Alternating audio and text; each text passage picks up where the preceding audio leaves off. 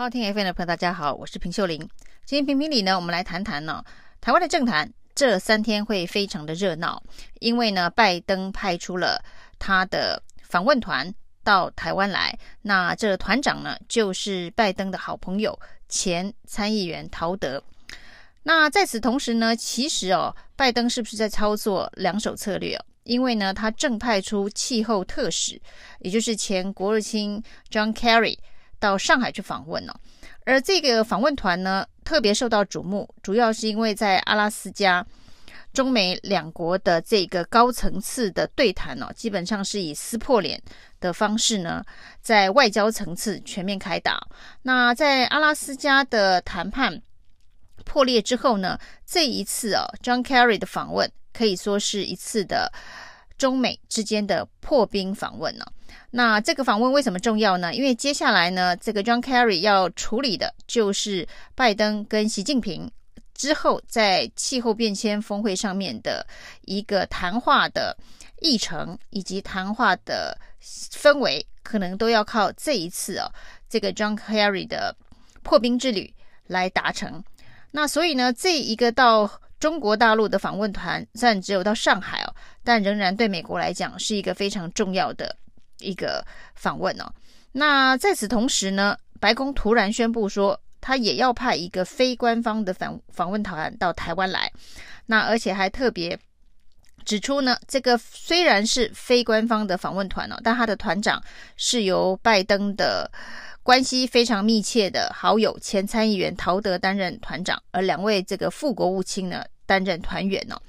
而这一个宣布，白宫的这个宣布，时间跟出发的这个时间呢，基本上几乎是一致哦，就是要临登临登机前才做这样子的一个正式的宣布。那名义呢，来台湾出访的名义呢，是因为台湾关系法四十二周年哦。那也有专家说，四十二周年呢，并不是一个整数年哦，四十年、四十五年、五十年这样子一个值得就是大肆的庆祝宣扬的一个年份哦。那突然以台湾关系法四十二周年的名义到台湾来访问，恐怕是有其他的意涵哦。那由于时间上呢，正好跟这一个。Kerry 到北京的访问团非常的接近哦，所以呢，是不是要在两岸之间做出平衡哦？这恐怕是美国的其中一个考虑哦。但是呢，这个美国最近跟台湾的之间的这个官方、非官方的往来哦，比较重量级人物的访问来台湾访问哦，其实都是临时通知的。那我们应该也要蛮习惯了。之前呢，在这个川粉进攻国会山庄的那一天哦，美国国内已经忙得焦头烂额。结果呢，当时的国务卿庞贝奥突然宣布说，联合国大使呢克拉夫特要来台湾访问哦。那这当然对台湾来讲是一个非常具有政治意义的一场这个访问。那不过呢，就在这一个拜登确。经过国会的确认哦，当选之后呢，克拉夫特基本上都已经要上飞机了，临时又通知台湾说他不来了。那这后面当然是有民主党政府的一个考虑，就是呢，如果这一个驻联合国大使到台湾来访问的话，这个政治意义恐怕会激怒北京。那对于两岸关系，对于美中台关系，对于整个亚洲的局势的安定。可能都有很大的威胁哦，所以呢，临上飞机前呢，克拉夫特被通知不来了。那这一次呢，这个陶德的访问团也是在上飞机前才开记者会，宣布这一个团的成型，以及说这个团呢，因为是这个拜登总统钦点，那也由他的这个好友资深的前参议员陶德一来带队哦，那。对于这样子的一个政治意涵，白宫有特别的分析哦。那有专家说呢，在临上飞机前才开记者会宣布，恐怕是担心台湾又拿来做大内宣了哦。说拜登派了这一个访问团来台湾，哪怕被做了大内宣之后呢，又坏了 John Kerry 在中国要营造的这个和谈的氛围哦。所以呢，在临登机前才告知，才宣布。有这样子的一个讯息哦。不过呢，如果比较一下啊，这两个访问团呢，就是到中国去的访问团跟来台湾的访问团呢，有一些专家也认为说，看起来呢，台湾的这一个团被外交降格，算是吃了闷亏哦。那吃了闷亏呢，只能大肆的宣扬陶德这位前参议院在拜登政府里头的影响力。那的确呢，陶德是一个非常资深而且非常重量级的参议员，他在这个拜登的竞选团队当中也扮演非常非常重要的角色。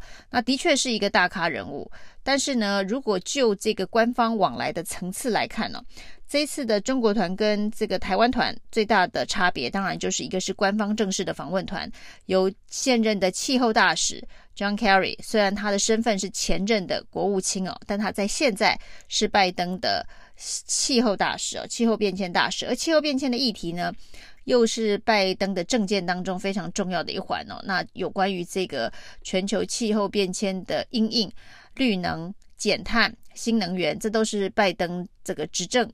最重要要推动的政策之一，当然他也非常希望北京能够在这个政策上面给予支持啊。那除了官方与非官方的这个差别之外哦，另外当然就是这个访问团的团长团员角色的重要性哦。那在中国的这个官方访问团呢，那这个 John Kerry 是现任的气候变迁大使，那当然他也是前任的国务卿哦。所以呢，到台湾来的这个非官方访问团呢。那里头呢，就是两位前副国务卿哦。那前国务卿对上前副国务卿哦，根本上也算是矮了一截啊。那有人会说，这对台湾来讲，其实已经算是很重大的突破。但其实大家只要再回想几个月前呢，在川普任内来的卫生部部长哦，还有这个国务次卿哦，甚至后来差一点要来成功的。驻联合国大使哦，通通都是现任官员哦。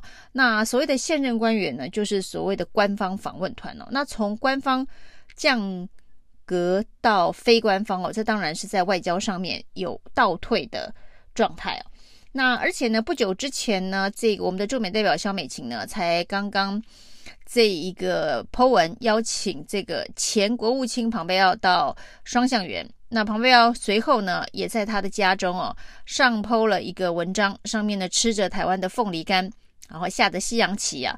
那大家都认为说，这是一个非常有政治意涵的 po 文，代表他支持自由凤梨。然后呢，接下来的炒作就是民进党的立委在立法院里头询问外交部，是不是庞贝奥要到台湾来访问了。那在几番的询答之后呢，显然外交部给了相当正面的答案哦。那台湾当然很多政治人物，包括台南市长黄伟哲，都说呢，已经要开始邀请庞贝奥到台湾来访问。一时之间呢，这个美国的前国务卿庞贝奥，而且是特别对台湾友善的国务卿庞贝奥，好像要来台湾访问了。就在这样子的一个氛围的铺陈当中，突然杀出了一个由拜登指派的访问团哦，那是由他的这个。亲密战友陶德来担任台团长，这个代表性是十足哦。那所以呢，这一个陶德团是不是呢，就是要让这个庞贝奥团看清楚哦，到底现在是谁当家哦？现在还是民主党在当家，也要台湾政府认清楚。即便呢，再喜欢台台湾政府再喜欢庞贝奥，他都是已经是下野的。共和党哦，现在在执政当家的是拜登哦，所以呢，拜登政府火速的派出了这一个叫做正牌的访问团呢。那对于陶德这次来台湾，也有比较悲观的人认为说，会不会跟当年的季辛吉一样啊？那代表的就是北京要来管理台湾呢？那所以呢，接下来的两岸关系会怎么走？